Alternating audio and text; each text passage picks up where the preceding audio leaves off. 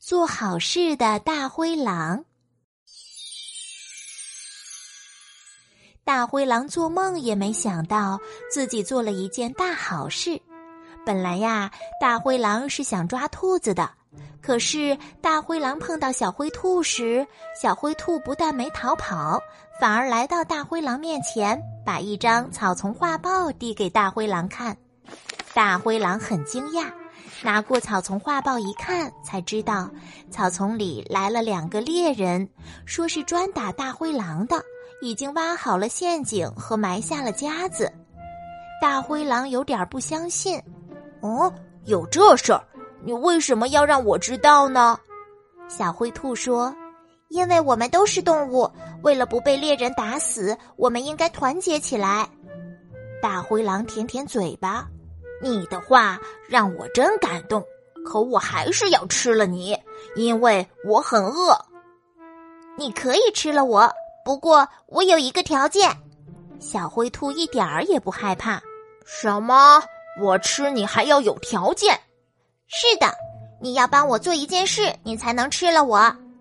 好，那我先不吃你，我倒要听听是什么事。你知道大榆树底下草丛广场有几块大石头吗？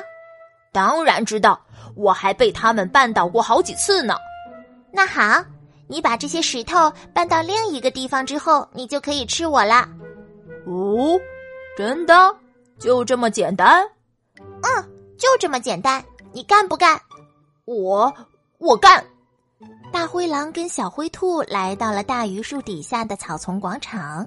昨天下了一夜雨，草丛广场积满了雨水。我开始搬石头了，快搬吧，快点搬！大灰狼 毫不费力的搬起了一块大石头。这石头扔到哪儿啊？那儿，扔到小松树底下。小灰兔指挥着大灰狼。大灰狼连续搬了好几次，总算把石头搬完了，累得他伸长了舌头，气喘吁吁的。咦，奇怪，雨水怎么流没了？大灰狼发现草丛广场里的积水没有了。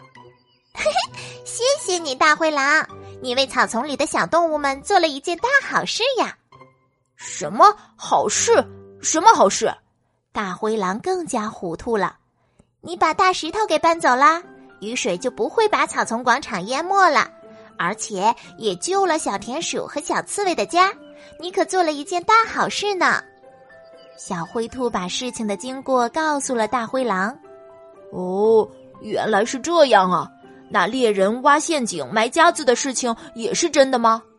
当然是真的，不过已经被我发现了，还把陷阱和夹子都破坏掉了呢。哎呀，好险呀！现在你可以吃我啦！小灰兔来到了大灰狼面前。呃，这个嘛。